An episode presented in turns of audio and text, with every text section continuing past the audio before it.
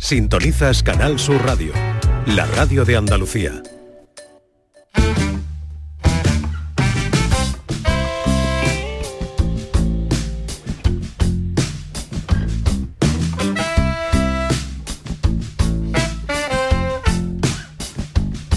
La tarde de Canal Sur Radio con Mariló Maldonado.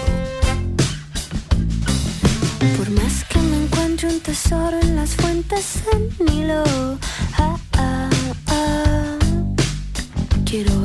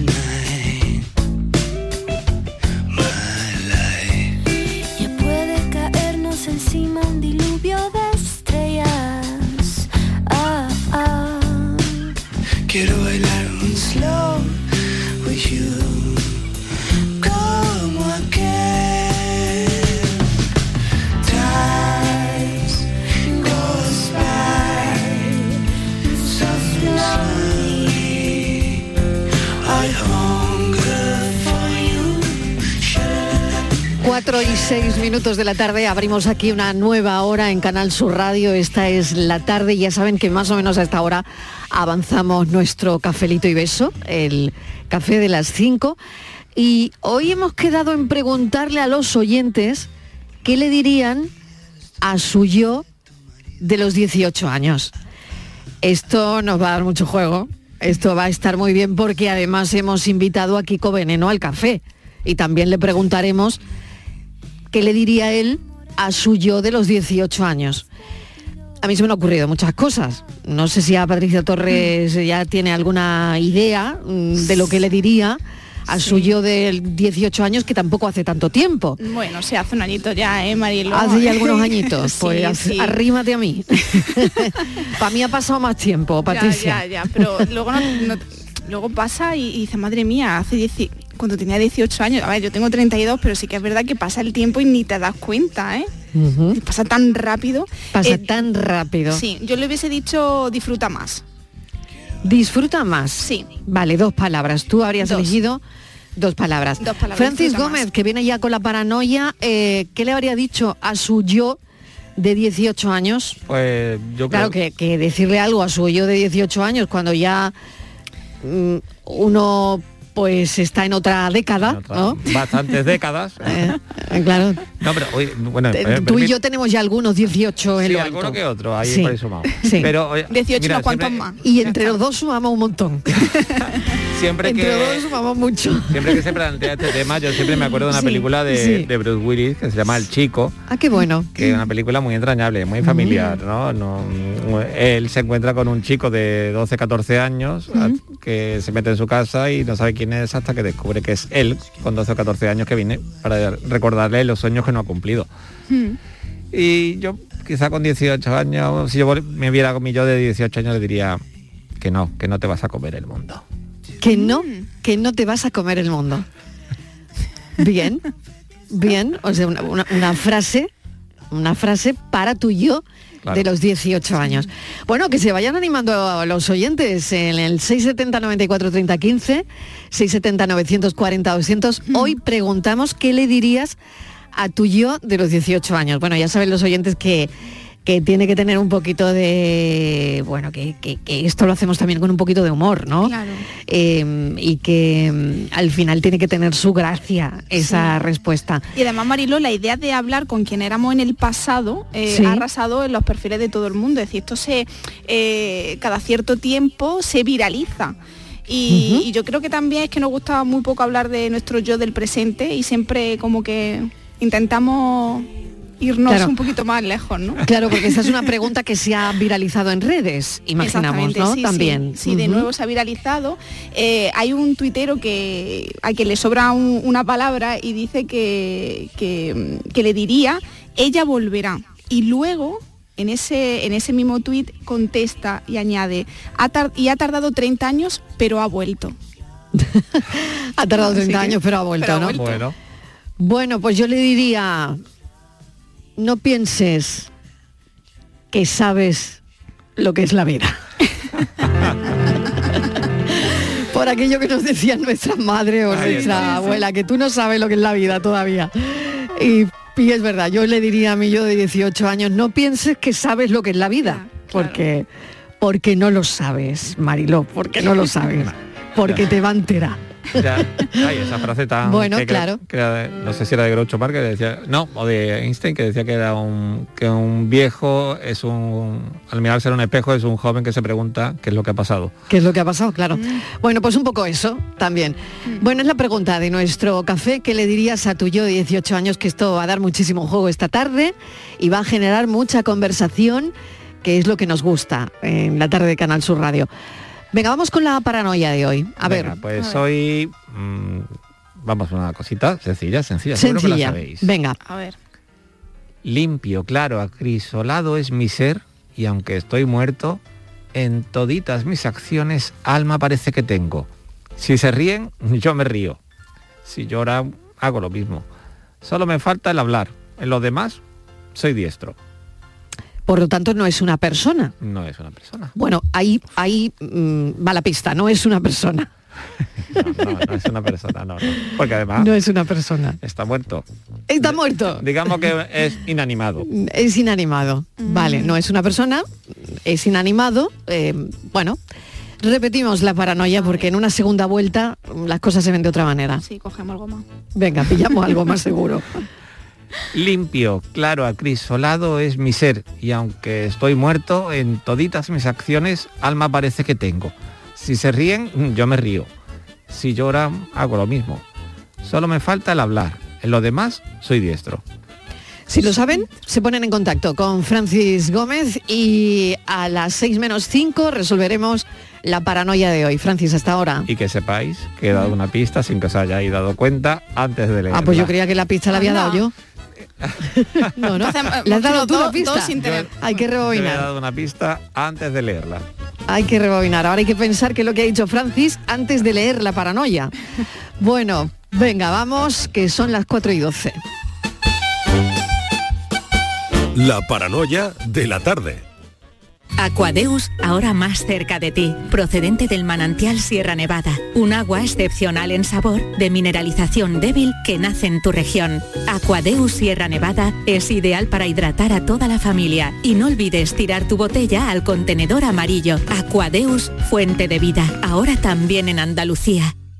De primero tenemos cocido completo o bichisua y de segundo merluza en salsa verde o chuletillas con ensalada. Mm, yo tomaré bichisua y merluza. ¿Y usted? Pues yo, yo lo que quiero es decirle que le siento como a un hijo. Vale. Extra Día del Padre de la ONCE. El 19 de marzo, 17 millones de euros. No te quedes sin tu cupón. Cómpralo ya. Extra Día del Padre de la ONCE. Ahora cualquiera quiere ser padre.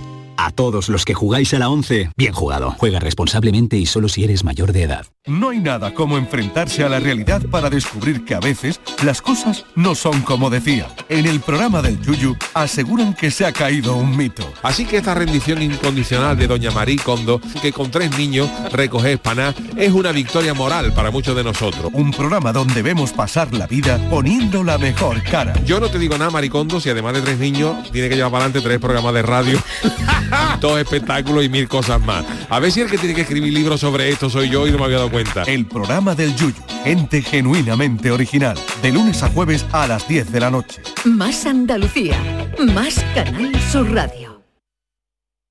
Canal Sur Radio. Comprar en el mercado de abastos del tiro de línea tiene premio. En el mercado del tiro de línea ofrecemos los mejores productos frescos y servicios cerca de ti. Repartimos mil euros en cheques de consumo. Comprar en el mercado de abastos del tiro de línea tiene premio. Organiza Mercado de Abastos del Tiro de Línea. Financia Ayuntamiento de Sevilla. La sombra, la sombra vendó Don Manuel Hidalgo, responsable de ventas de Tordos Quitasol, nos informa. En esta época del año podemos instalar con comodidad todo tipo de tordos y carpas en todos los modelos y sistemas, tordos con motor y tordos automáticos. Pero eso saldrá carísimo. Ese es un error, José Antonio. Estamos con precios en promoción y con facilidades de pago. No me diga más, llámenos al 954 33 29 88. Recuerde, 954 33 29 88 y olvídese de aquello ya tan lejano de... Leopoldo, échame el tordo. Y pase a la modernidad, a... Corrito, dale al botoncito. Tordos y carpas quitasol, la sombra de Sevilla. Después de un largo paseo, sacas de la mochila una botella de agua.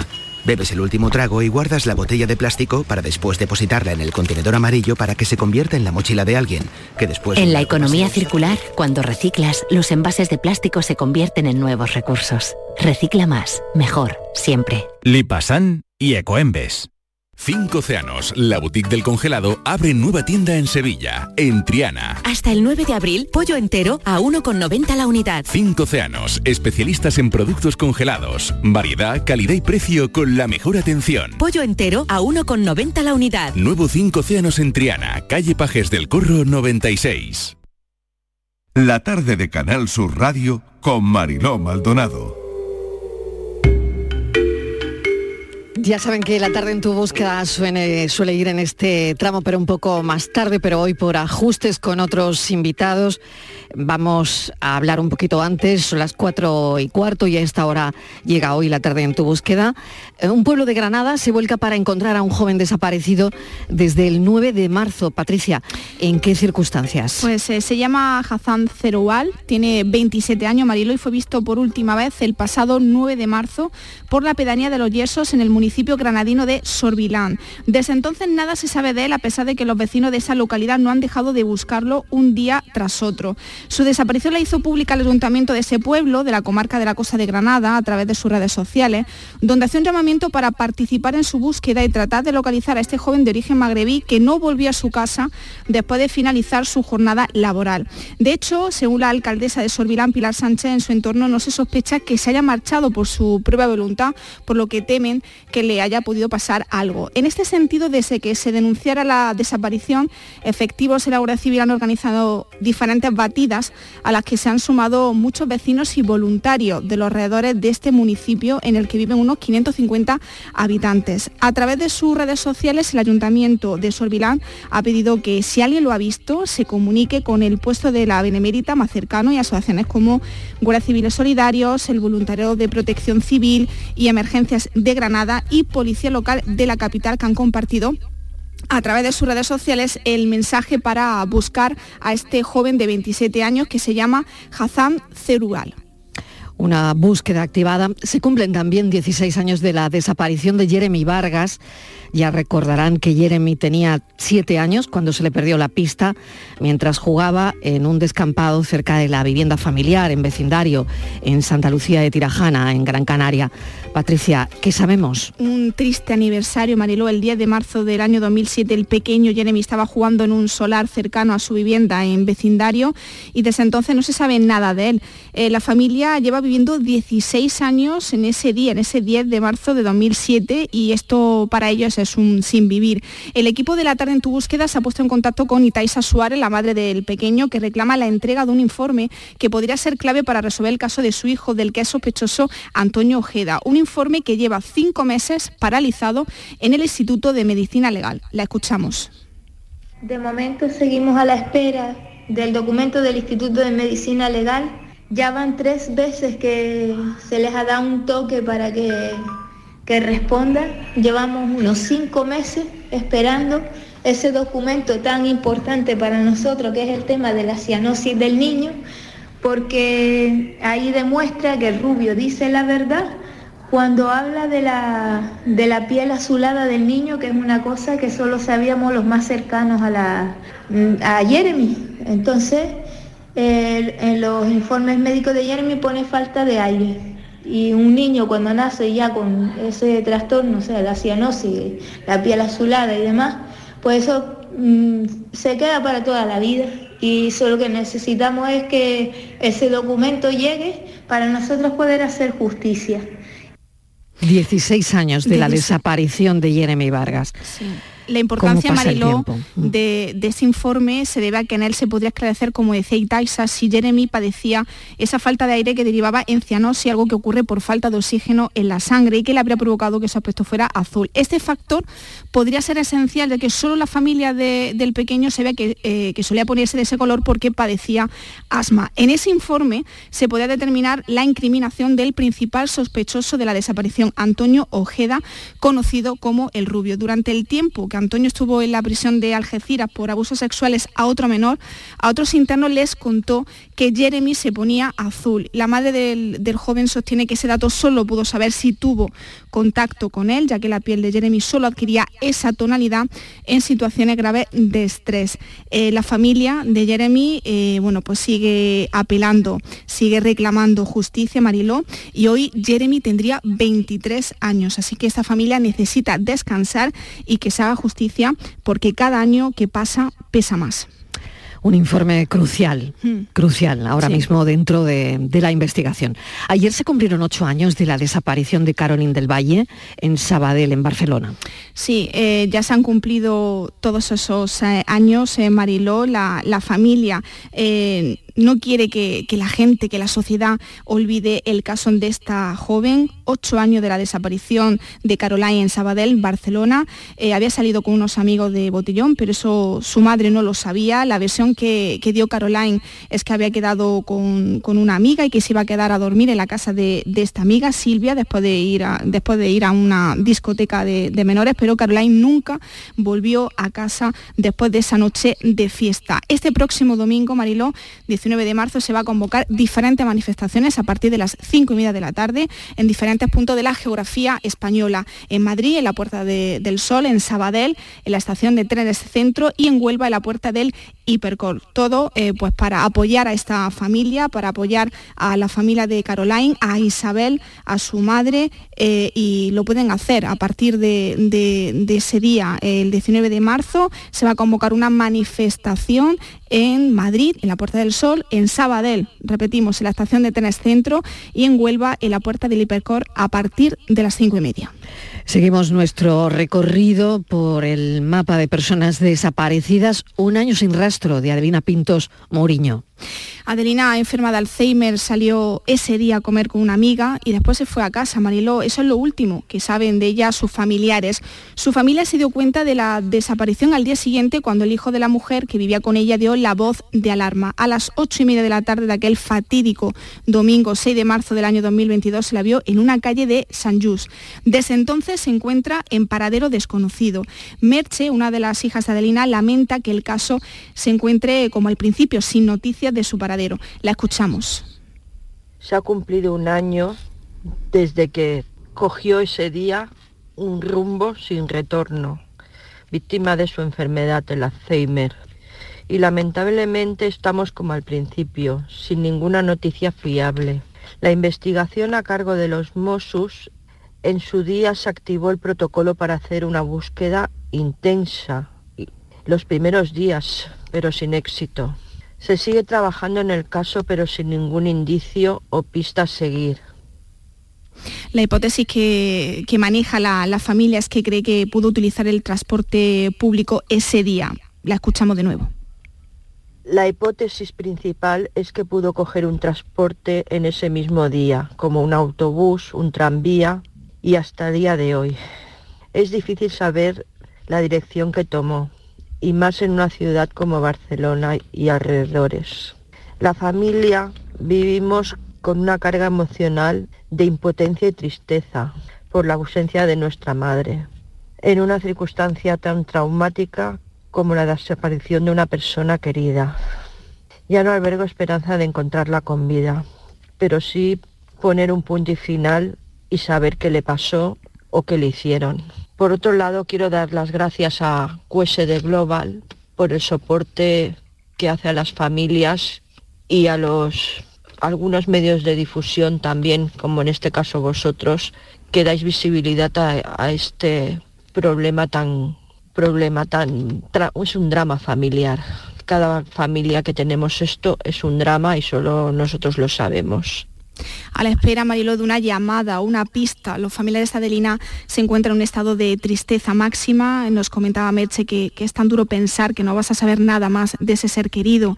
Eh, no para de, pensar dónde estará y la impotencia de no poder hacer nada. Todo eso es complicado eh, de gestionar, Mariló.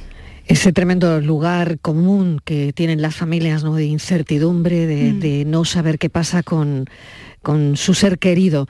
Hoy abordamos el caso de Francisco Juan Plazas, un enfermero de 34 años que desaparece hace dos años en Viladecans, en Barcelona. Es una desaparición en circunstancias muy extrañas. Todavía no se sabe nada. Eh, hay muchas incógnitas sin resolver y la verdad es que hoy queremos hablar de este caso. Sí, todo empezó, Mariló, con el inicio de la pandemia de la COVID. Eh, Francisco Juan, enfermero especializado en psiquiatría, trabajaba con enfermos de coronavirus y durante muchos meses vivió una situación muy dura en el trabajo, jornadas laborales eh, muy largas, meses sin poder ver a su familia y a su hija y evidentemente esto le pasó factura, ansiedad, depresión, estrés. Eh, Francisco cogió la baja y 20 días después desapareció sin dejar rastro. Eh, Francisco salió de casa rumbo a la de su hermana, cogió tan solo su teléfono móvil, eh, su medicación y la llave de, de, su moto. Policialmente, la investigación se ha estancado, pero su familia no se detiene y su padre le seguirá buscando hasta encontrarle. Vamos a hablar con Francisco. Bienvenido, padre de Francisco Juan. Gracias por acompañarnos. Hola, buenas tardes. Bueno, ¿qué saben de la investigación? Pues de la investigación no sabemos absolutamente nada. al principio, la verdad es que la policía no hizo gran cosa, no hizo, como dijéramos, no, hicieron nada, porque todo eran problemas, o sea, había cámaras de donde desapareció, dejó la moto, había cámaras que se podían haber mirado, la estación del tren, de autobuses, y todo eran por orden judiciales, total, que pasaron los meses y nadie miró nada y por parte de la policía estamos muy, muy mal acompañados, vamos. desprotegidos completamente. No se, no se revisaron las cámaras, usted nos está contando que no se revisaron las cámaras donde él había dejado aparcada la moto. Sí,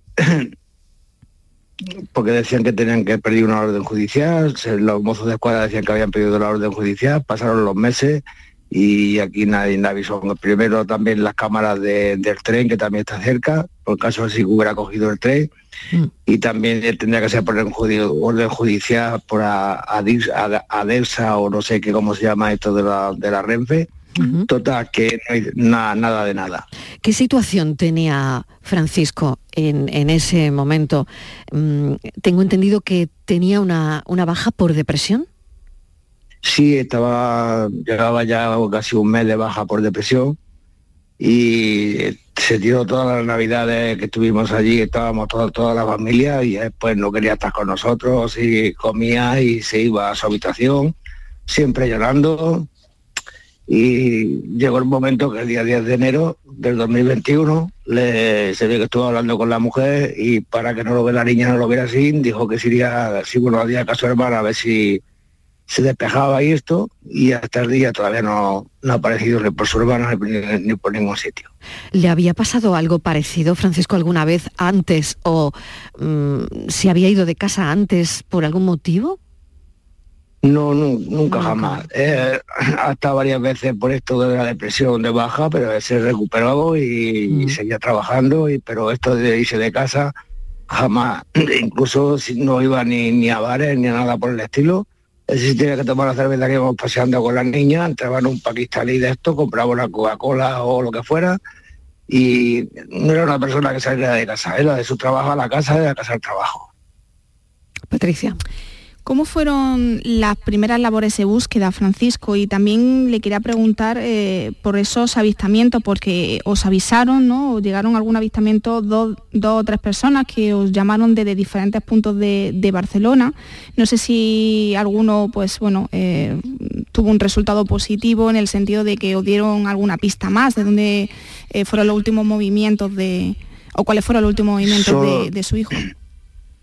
Todos fueron pistas falsas porque incluso nos, dijeron que habían aparecido ahí por Mongas y como estábamos en esto de la pandemia y no se podía saber ni nada, pero nosotros, su- tanto sus hermanos como yo, no, no dejamos de salir. Y nos pararon la- los mozos de escuadra y nos dijeron que sí, que había dado un aviso con esa característica, con esa fisonomía, esa característica un poquito más para adelante en un espigón que había de, de esto de la playa, que podíamos pasar, que tuviéramos cuidado, que o sea, por esa parte no hemos tenido ningún problema, siempre nos dejaban pasar, siempre nos dejaban en sitios, pero siempre eran pistas falsas que no, no, no llegaron a nada. Aunque desaparece en Barcelona, eh, Francisco, eh, vosotros sois de, de- de Almería, tenéis una casa, incluso usted se desplaza en un primer momento a, a- a esa casa por si, mm, no sé, la posibilidad de que él se hubiese desplazado de Barcelona a Almería. Sí, sí. Tú- nos dieron eso y porque, porque como él también conocía aquello y también se, me llevaba la, la, la llave de allí, pues no sé, la, la cabeza te da por todos sitios y yo pensé, digo, pues a lo mejor ha dado por irse allí unos días y estar solo y eso. Y me desplacé por allí, pero nada, no, absolutamente nada. Y la última persona que Y- mantuvo la, la última conversación con, con él, ¿quién fue? Su mujer. Pues Francisco, mm, espero que, no sé, pues que tengan suerte y, y puedan saber algo de, de su hijo. Aquí tiene los micrófonos abiertos para lo que quiera usted añadir o quiera comentar y lo que quiera decirnos. Bueno, por un principio, que si alguien no me está escuchando y lo conoce, o si lo está escuchando, que su- tanto su, herma- su co- como su padre y su hija lo estamos esperando con los brazos abiertos y que nada, que, que no tenga miedo a nada, que lo estamos esperando, que queremos estar con él. Y solamente eso, y darle las gracias también a De Global y a ustedes por, por vuestro comportamiento y por vuestra ayuda. Perdona, pero es que estoy muy emocionado. Lo sé, lo sé, Francisco. Mm, Y lo entendemos porque, como digo, la mayoría de las veces eh, es muy difícil que alguien se pueda poner en la piel de una persona que está pasando y viviendo lo que ustedes están viviendo. Muchísimas Sí, gracias. Tanto su, tanto su hija como su hermano están en tratamiento psiquiátrico también. Lógico. Por esto de, la depresión, por esto de... Y bueno, lo llevamos como podemos. Lógico. Gracias, un saludo enorme, cuídese mucho. Y mm, desde aquí simplemente queremos ser un altavoz, pero sabemos lo que esto significa para ustedes. Así que gracias, un saludo, cuídese mucho. Pues muchas gracias y un abrazo para todos. Un abrazo enorme. Qué difícil es todo esto, Patricia.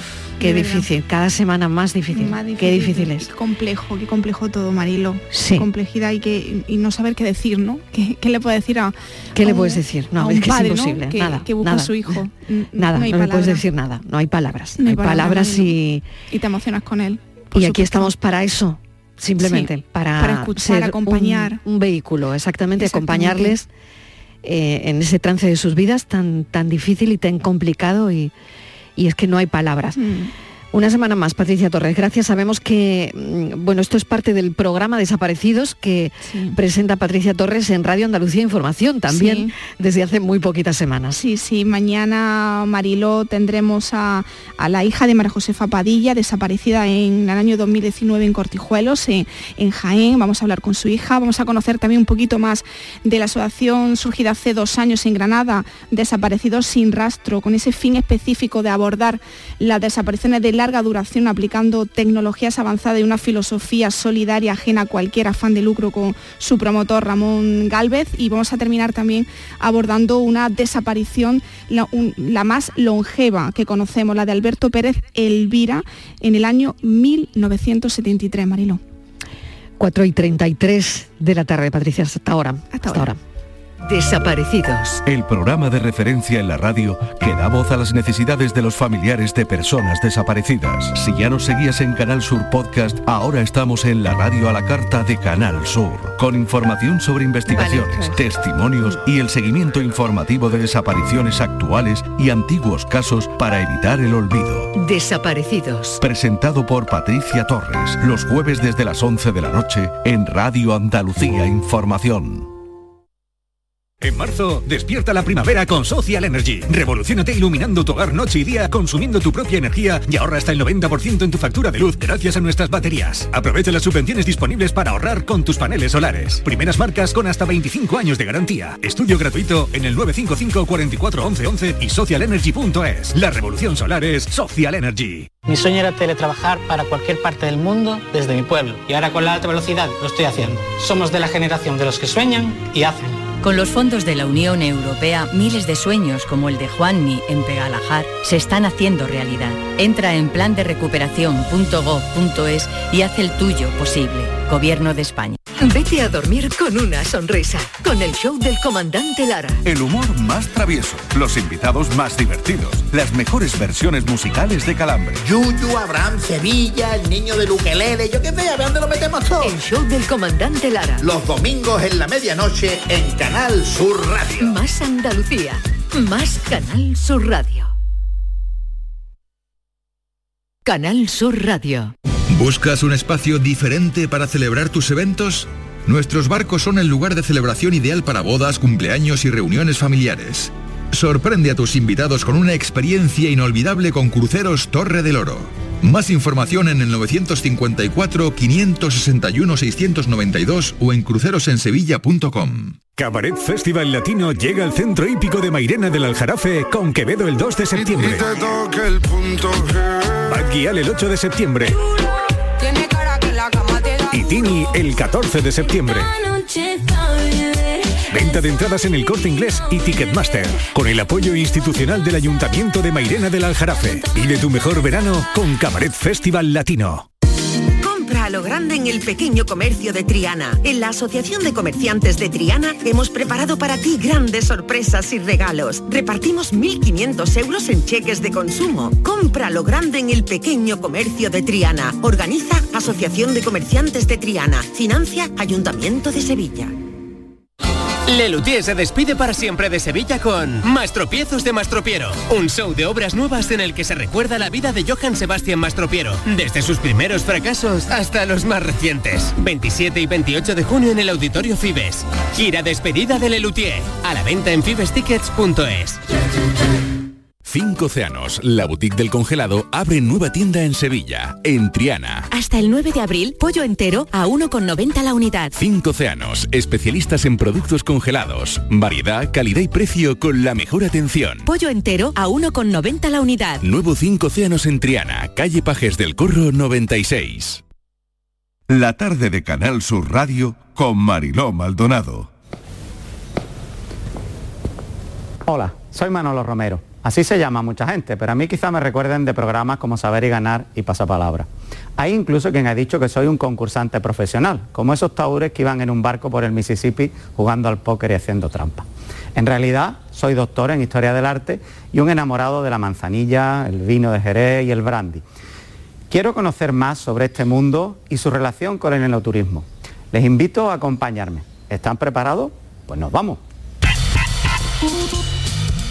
Yo tenía muchas ganas de hablar con él. Eh, Lo que hemos oído forma parte de un recorrido por su tierra, por Jerez, por el enoturismo. Y bueno, Manuel Romero está con nosotros, conocido principalmente por su participación en los concursos Saber Ganar, Pasapalabra, Boon. Manolo, ¿qué tal? Bienvenido. Hola, buenas tardes. Tenía muchas ganas de charlar un ratito contigo. Gracias por acompañarnos esta tarde. Es autor Nada, del encantado. libro Breve Historia de Jerez de la Frontera también. Eh, en Sí. 2015 publicó Jerezanos Bizarros de ayer y siempre, un repaso por varios personajes históricos curiosos que vivieron eh, o nacieron en, en Jerez. Ha escrito varias guías de, de la ciudad, recibió el premio Ciudad de Jerez a la difusión. En fin, esto es un no parar. Digo, uno hace lo que puede, ¿verdad? ¿Cómo, ¿Cómo te cambió a ti la vida un concurso de televisión, Manolo? Bueno, hombre, siempre te cambia la vida en el sentido de que ganas un dinero con el que no cuentas, ¿no? Entonces eso pues te abre muchas posibilidades, es obvio, creo yo. Bueno, fue un más de un millón de euros en el año 2004. Sí, en pasapalabra, en, en 2004, sí, Sí, la sí. verdad que fue un, un buen dinero. Bueno, y ya no solo eso, no solo lo que el dinero que también, sino yo creo que la popularidad que mm, porque claro, tú haces vibrar a la gente en el, en el concurso y, y eso mm, te otorga cierta popularidad entre en este país, ¿no? Hombre, claro, claro, y no solo ese programa, ¿no? Sí, porque yo he estado en otro, en unos cuantos concursos y además concursos, digamos, de larga duración, ¿no? Y al final, pues la gente te, te conoce, claro, claro, te convierte en un personaje popular. ¿Qué te atraía a ti del, del asunto de los concursos o cuándo te das cuenta que, mm, bueno, que, que- que podías mm, participar en este tipo de concursos y, y hacerlo con solvencia y poder llevarte un premio?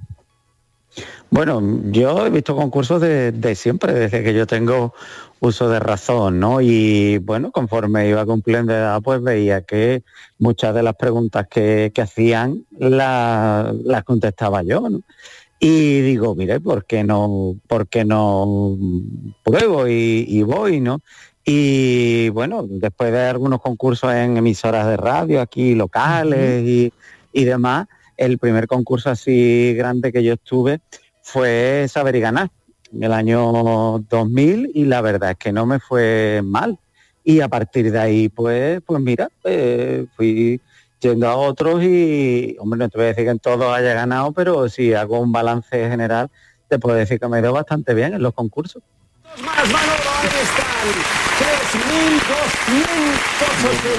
3.280. 3.280 en este programa especial. Antes de ver el marcador final, una frase que tiene un autor que le vamos a decir que es todo el equipo de saber y ganar. Lo hermoso de ganar es el camino para conseguirlo. Felicidades, Manolo. gracias. Todo el equipo de Saber y Ganar le dedica esta frase para usted. Marcador final de los 200 programas, ahí está. Vamos a verlo. Manolo, ¿qué se siente cuando se escucha años, años después esto que te decía Jordi Hurtado? Hombre, yo tengo muy buenos, muy buenos recuerdos mm, de, de todos los programas donde, donde he estado, pero hay algunos que por, bueno, por haber estado mucho tiempo y por el trato que, que yo he tenido con la gente, pues tienes especial recuerdo, ¿no? Y uno de ellos, pues, es evidentemente saber y ganar, ¿no? Porque yo he estado dos veces, ¿no? Eh, Mucho tiempo las dos, las dos veces y aquello es un programa que, que se hace con muy poca gente en comparación con otros, ¿no? Cuando vas a otros programas de televisión si te encuentras a un equipo más grande y demás. Y el trato en Saber y Ganar es casi familiar, ¿no? Ahora hace poco que se murió el director, que fue la verdad una, una pena, ¿no? Porque era un, personaje entrañable, Sergi Chá, y yo guardo muy buenos recuerdos de, de todos ellos, del equipo, del programa, y vamos, no solo de ese programa, ¿eh? pero de Saber y Ganar especialmente bueno. Y Manolo, ¿hay algún truco para participar en este tipo de concursos? Porque claro, una se lo plantea, ¿no? Eh, no sé si se estudia antes, eh, si uno practica la, la rapidez de las respuestas, eh, si solamente con tus conocimientos mm, ya te vale. Mm, no lo sé, cuando la gente Bueno, mira, dice, yo- bueno, Manolo es que es un profesional de los concursos. También lo dicen No, por ojalá, algo, ¿no? ojalá a ver, a ver. profesional de los concursos. No, no, si yo me ganara la vida con los concursos sería un profesional de los Sí, ¿no? concursos. He ganado dinero en los concursos, pero no me dedico a eso de manera Mm. profesional. Sí. Eh, y, y nunca me he preparado para ir a un concurso. ¿eh? Yo, yo entiendo que hoy por hoy concursos como Pasapalabra es imposible ganarlo sin, si uno no se ha preparado, ¿no? Y ahí tiene estos niños que están ahora que, que son buenísimos los dos, que están todo el día estudiando y aún así todavía no se han llevado al bote, ¿no? Pero, pero yo nunca, nunca he- eh, me he preparado para ir a, a un concurso, entre otras cosas porque, bueno, a ver, pasapalabra si tienes, ¿no? El diccionario, que es algo que, que hay que, que sí es, digamos, abarcable, ¿no? Bueno, abarcable dentro de las palabras que hay en el diccionario. Pero cuando vas a un concurso como Saber y Ganar, que te pueden preguntar de cualquier cosa y, y es verdad que te preguntan de cualquier cosa, eh, ¿por dónde empiezas a estudiar?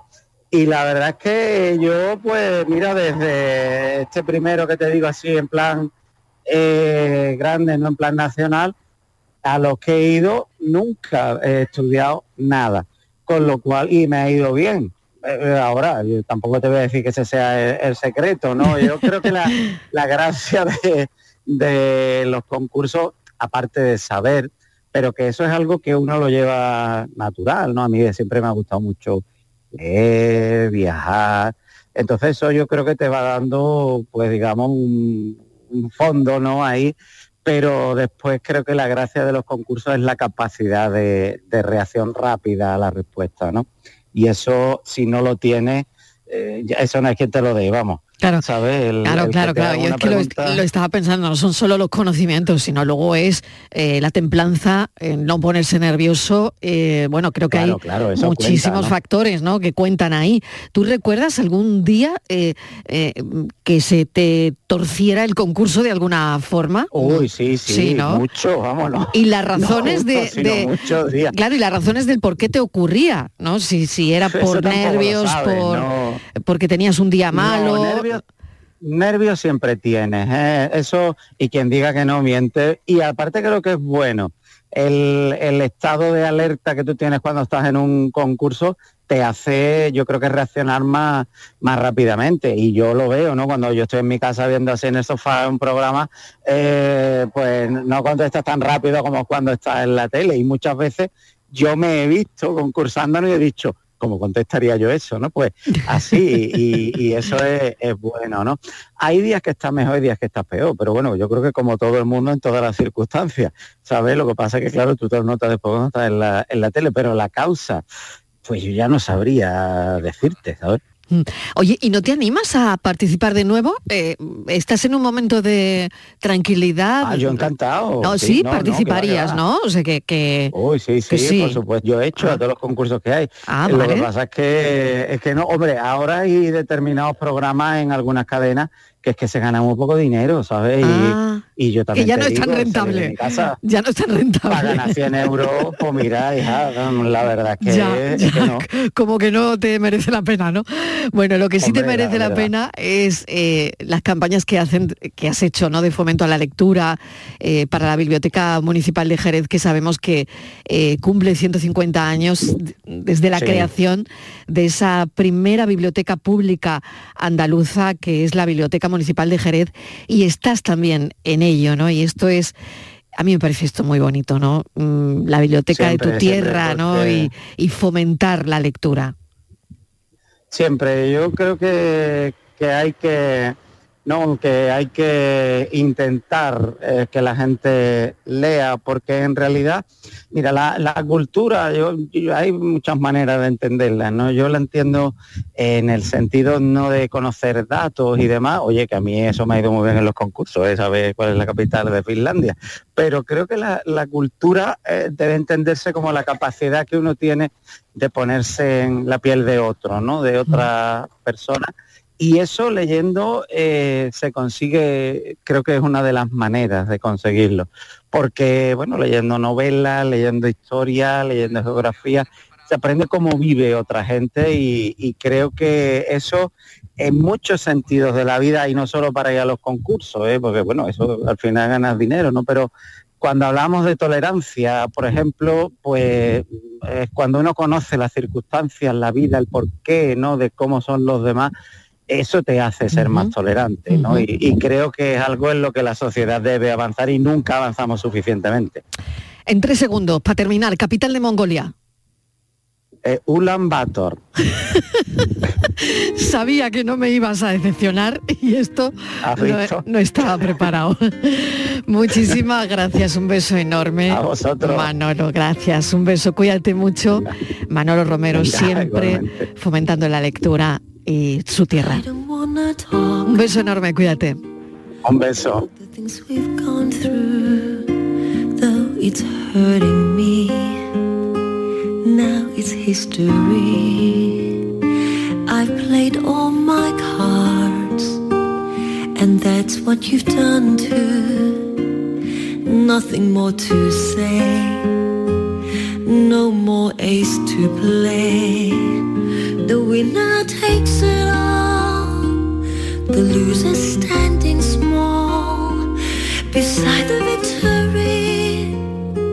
That's her destiny.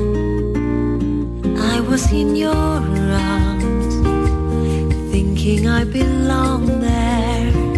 I figured it makes sense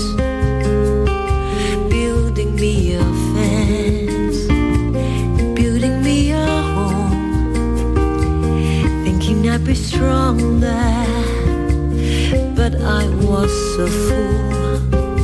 Playing by the rules. The gods may throw a dice. Their mind as cold as ice. And someone down here loses someone dear. The winner takes it all. La tarde de Canal Sur Radio con Mariló Maldonado. También en nuestra app y en canalsur.es. Conectando a Andalucía. Y este gallo que suena perfectamente podría ser el gallo de Morón. Hoy conectamos Andalucía con el gallo de Morón. Inmaculada, ¿qué tal? Muy bien, Mariló. Bueno, un poco acatarrada, como sabe. Pido disculpas por esta voz de casallera vas, vas mayor. mucho mejor, Sí. mucho mejor. Pues el gallo de Morón, que además si hilamos, hilamos fino, lo podemos con- conectar incluso con Portugal y Francia. Claro. Pero yo digo, estaba pensando con tu entrevista a Manuel, al Sí. que yo admiro profundamente, que muchos concursantes que se han enfrentado a él se han ido así, como el gallo de Morón, sin pluma y Y cacareando. cacareando, exactamente. Mira qué manera de, de unir, de conectar las dos cosas, ¿no?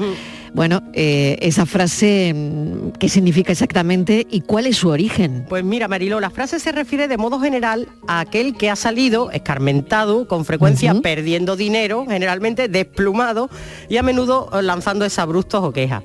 Y sobre el origen de la misma, pues hay disparidad de criterios. Y eso que desde el siglo XVIII eh, se cuenta la versión esta de que el, el gallo de Morón en numerosos escritos y de hecho aparece. Aparece en, en la literatura y aparece en la música muchas veces, desde la zarzuela Cádiz al tango, por ejemplo, el poncho del olvido. Tan solo un empujón, como el gallo de Morón, sin plumas y cacareando. También Compay Segundo se acuerda del gallo de Morón en su canción Vicenta. Qué susto más grande pasé cuando se quemaba la malla. Allí perdí mi gallito roncón, allí perdí mi gallina, allí perdí los sobrinos de aquel famoso gallo de morón. Es global absolutamente el gallo de Morón, Inmaculada, Eh, eso absolutamente es, global. Es, global, y fíjate, Carlos Cano editó también en 1981 El gallo de Morón y lo incluye en la copla por la verde Alameda. Ay, salero, mira que te quiero, que te quiero yo. Sin pluma y cacareando, como el gallo de Morón. Eh, incluso el koala, fíjate, también le dedica una versión muy particular. El gallo de morón está tritón, que la gallinita le ha dicho que no. El gallo de morón está tritón, porque la paloma duerme en su colchón. Bueno, pues fíjate cuántas versiones sobre el, el gallo de Morón, esta última que está tristón. Pues Está fíjate tristón que, el gallo de Morón. que con lo famoso que es el gallo de Morón, que como te digo, aparece en la literatura desde el siglo XVIII y en múltiples canciones, a pesar de estas menciones, dicen que ni era gallo ni era de Morón. Pero Eso sí- es que lo dice la gente, ¿no? pero Eso dice- dicen que hay algo que identifica. A ver, hay base científica para, Bueno, porque dicen- para decir que ni era gallo ni era de Morón. Pues dicen que eh, si tú en la historia te cuento que en el siglo XVI cuentan dos versiones. Una, que aseguran que tan peculiar gallo era un recaudador de impuestos que llegó a localidad a, a no me digas, Sí. no me digas. Vamos, procedente de Granada. El hombre, además, por lo visto tenía un cierto aire de matón y unas maneras poco correctas. O sea, que era gallito, ¿no? Era gallito, Entre así- comillas. Eso es. No fue bien recibido por los lugareños que hartos de su desplante le propinaron un, fin, un cierto desplante, por no decir que le arrearon un poquito, ¿sabes? Madre mía. Así que la otra Que no era bienvenido que ni bien recibido, ¿no? Y la otra versión cuenta que el gallo era un juez que llegó a Morón para poner paz entre los dos bandos que se crearon en el pueblo cuando a finales del 16 se constituyó el cabildo. Había enfrentamientos entre ambos, entonces supuestamente este juez llega para poner orden. Y al señor lo dejaron desnudo de poder, pero no le dieron ninguna paliza, aunque eso sí, se fue cacareando. Así Claro. que O sea, pero hay negacionistas del gallo de morón, por lo que veo, ¿no? Han existido siempre. Ha habido nunca los que dicen que nunca ha habido gallos de morón, que todo se trata de el gallo de Platón. Recordemos que fue el filósofo griego quien en el siglo IV antes de Cristo definió al hombre como animal de dos pies sin plumas, mientras que un gallo desplumado se paseaba por su academia. Entonces, en cualquier caso, lo que nadie duda es que el gallo es el símbolo sí, identificativo de Morón. Además de las dos esculturas que tiene un paseo que se llama así, Paseo del Gallo. Se pueden encontrar esculturas de gallo- gallos de Morón en Argentina. Decías tú que es mundial. Esto es como lo del ratón Pérez, lo mismo. Claro, claro. En Argentina, en Morón de Cuba. Y fíjate que podemos hilarlo perfectamente con Portugal, que como bien sabes, el gallo es el símbolo, es todo un símbolo en Portugal. ¿Y cómo conectamos esta historia? Pues que esta historia tiene en común a un juez, igual que una de las historias que se cuentan del gallo de Morón. Y no es otra que un peregrino que cumplía promesa de ir a Santiago de Compostela, pasó la noche en una posada de un pueblo de Portugal, en Barcelos. La posada, eh, la posadera que allí había, se enamoró inmediatamente de este peregrino, pero el peregrino por lo visto no le hizo ningún caso. De tal manera que esta posadera, que era un poquito pues eh, enseguida urdió una venganza porque el peregrino, como te digo, no estaba por la labor. ¿Y qué hizo? Escondió en su, en su equipaje unos valiosos cubiertos de plata. De tal manera que a la mañana siguiente, como podemos imaginar, el peregrino fue detenido por un ladrón cuando le encontraron las piezas de plata en su equipaje. Cuando lo llevan a presencia del juez, que se preparaba para almorzar, estaba almorzando, ¿sabes qué? Ni idea. Un gallo asado. Ay, por favor.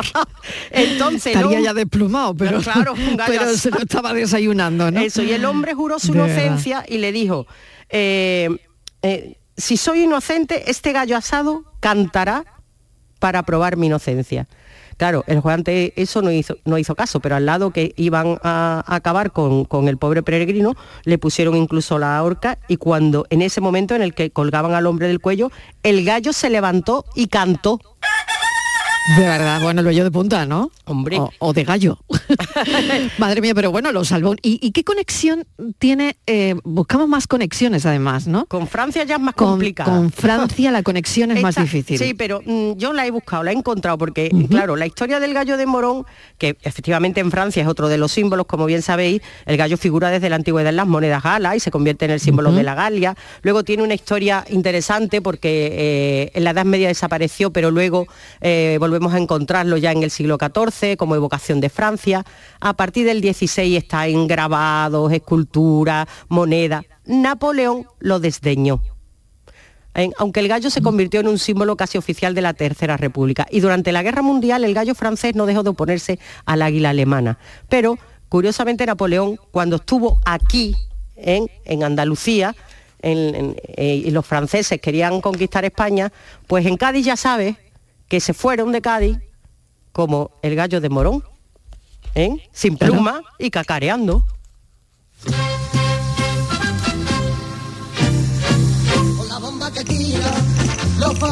Pues esa es la conexión. Muchísimas gracias Inmaculada por este Conectando Andalucía hoy con el gallo de Morón que hemos explicado la conexión con Francia y Portugal también. Un beso está. hasta ahora. Hasta ahora. Morriones, de los gabachos, y hasta saben hacerse tirabuzón, con la bomba que tira los fanfarrones.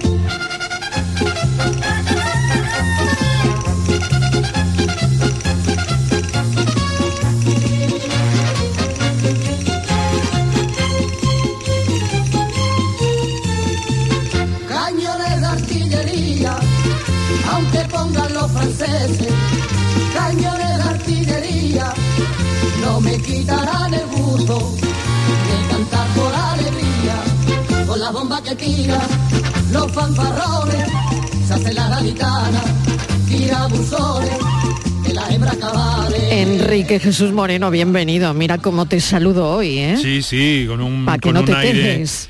con un aire de la tierra. Totalmente. La tierra que mira al Atlántico. Mira qué bien, ¿eh? De ida Mira y qué vuelta. bien. Bueno, vamos con los contenidos de hoy, aparte, aparte este guiño. Pues mira, vamos a estar en directo en el 48 eh, Congreso de la Sociedad Española para el Estudio del Hígado. Importantes novedades hay en cuanto a los tratamientos de esta enfermedad, no solo por las hepatitis, que ya eh, han sido una revolución su tratamiento en los últimos años, sino también por eh, muchas enfermedades en torno a este órgano que, mm, que, que que cada vez si se diagnostican a tiempo tienen más datos los especialistas para abordar estos problemas. Y eh, vamos a contar con dos eh, figuras internacionales que son paisanos nuestros, que trabajan aquí en Andalucía. El doctor Manuel Romero Gómez, que es responsable de enfermedades eh, eh, hepáticas, digestivas e inflamatorias en el Hospital eh, Virgen del Rocío, y su compañera, la doctora Carmen Lara Romero. Están en este congreso. Vamos a hacer esa conexión con Madrid para conocer novedades y también para que nuestros oyentes pregunten lo que estimen oportuno. Y también nos vamos a hacer eco de una campaña que se ha presentado hoy y que es eh, y tiene la intención de desmontar mitos y bulos en torno a la salud. Se llama Es verdad que eh, la primera eh, entrega se ha presentado y está publicada ya, luego daremos a nuestros oyentes las indicaciones y hablaremos con el doctor Alfonso Calaña, que es endocrino, porque, primero porque en esta primera entrega de esa campaña, una campaña en la que interviene el hospital, la Sociedad Andaluza de Endocrinología y la Escuela Andaluza de Salud Pública, y eh, pues bueno, es bien potente para desmitificar y para eh, divulgar en torno a la población información y eh, costumbres saludables. Así que en esas estamos. Pues todo esto tan interesante, me he ligado, pues no tan desconocido ya para los especialistas. Gracias Enrique, eh, te escucharemos a las 6 y 5 de la tarde. Vale, Mariló, muchas gracias. Noticias. Eso es.